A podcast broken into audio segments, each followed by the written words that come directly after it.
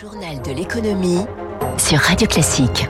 Avec Ophi Asset Management, leader en gestion ISR. Ophi Asset Management et votre épargne prend soin de vous. Trois infos ce matin à la une du journal de l'économie de Radio Classique. Total Énergie qui signe le contrat du siècle avec l'Irak. Le redémarrage des salons professionnels et puis les modes de garde d'enfants. Encore un secteur économique qui bascule tant bien que mal dans le monde d'après la pandémie. Radio Classique.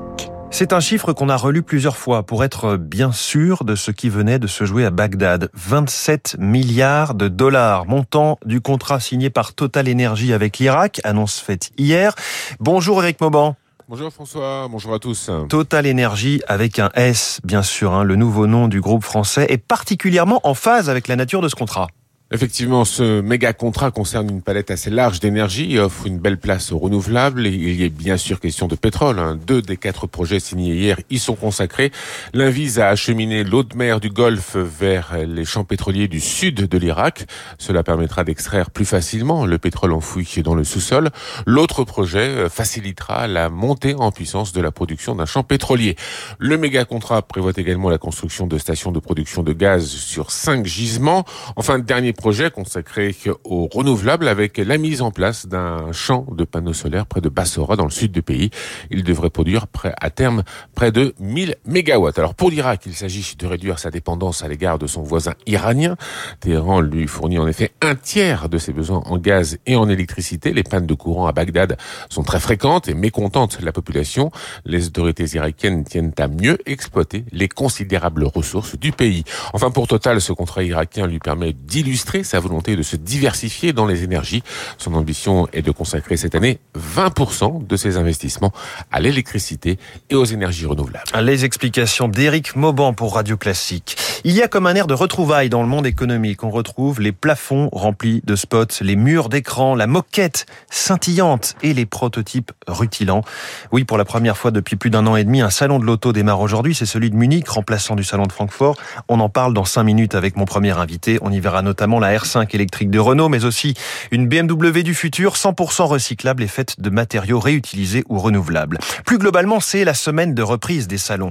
Maisons et objets au parc des expositions de Villepinte à partir de jeudi. Le MIPIM demain à Cannes pour les professionnels de l'immobilier. Le forum cybersécurité à Lille ou encore le salon de l'élevage à Rennes. Ça, ce sera la semaine prochaine. La liste est très longue. Septembre marque traditionnellement le début de la saison.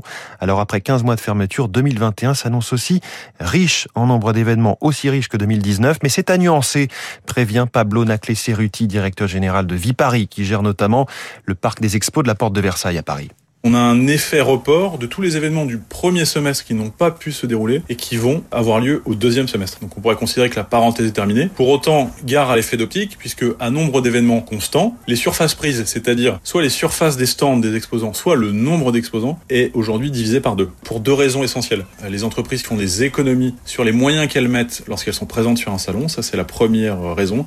Et d'autre part, parce que à Paris, les événements ont une dimension internationale. Or, aujourd'hui, l'international est encore une grande inconnue du fait des incertitudes liées à l'état des frontières et à la capacité à, voyager. La vraie année de reprise sera l'année 2022. Pablo Naclé-Cerruti de Vipari. L'actualité économique de ce lundi 6 septembre sera marquée par le dépôt des dossiers pour la reprise d'Equance, filiale mise en vente par Engie. Le groupe se recentre sur ses activités d'énergéticien et abandonne ainsi les services multitechniques, comme on dit dans le jargon, et qui regroupent la climatisation, le génie électrique, la protection incendie, l'installation du Wi-Fi dans les transports. Six candidats sont attendus.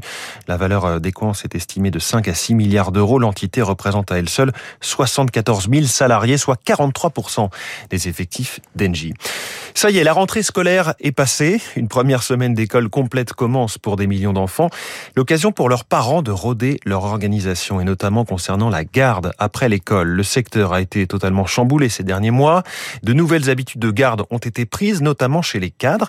Les besoins des familles ont changé et avec le manque de visibilité, beaucoup n'ont pas vraiment anticipé. C'est ce qu'a pu vérifier Émilie Vallès dans le 11e arrondissement de Paris Radio Classique. C'est Doumbia, super. Donc du coup, elle commencerait demain. C'est une rentrée sur les chapeaux de roue dans cette agence O2 avec un afflux de demandes de dernière minute. Mais Ron Gessès, la responsable. Pour la garde d'enfants, d'habitude, les parents s'y prennent plus tôt. Ils se réveillent pas en septembre. Là, ça a été différent parce que bah, les télétravails dans certaines entreprises ont été euh, annulés. Certains n'ont pas de date de fin, de début. Donc ça se passe maintenant. Justement, Emilia, assistante de direction, vient de recontacter l'agence car son rythme de travail a changé. Moi, j'étais en télétravail à temps plein. Ça fait environ huit mois. J'avais arrêté la garde. J'avais assez de temps pour, euh, pour récupérer mes filles. Maintenant, un peu moins, vu que maintenant j'ai repris le travail en, en présentiel. D'autres parents ont encore quelques jours de télétravail par semaine et peuvent pour certains récupérer leurs enfants à la sortie de l'école, ce qui fait que les demandes sont plus fragmentées, moins régulières que par le passé. Un défi pour Jean-François Auclair, directeur général d'O2. On va venir un jour de moins, deux jours de moins. On va continuer à venir, mais avec moins d'heures. C'est un gros changement, notamment dans la gestion des plannings de nos salariés. Potentiellement, ça veut dire qu'il faut trouver un autre client chez qui mettre notre salarié.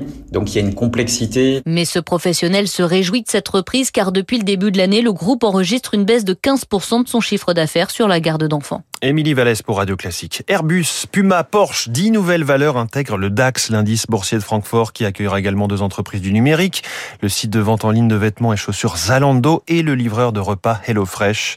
Nous achevons la plus grande réforme du DAX de notre histoire, dit Stéphane Flegel, directeur des produits de Deutsche Börse.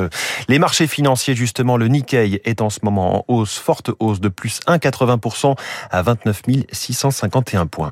Dans un instant, le Focus Eco sur Radio Classique et ça va sentir la voiture toute neuve du côté de Munich. Il est 6h40.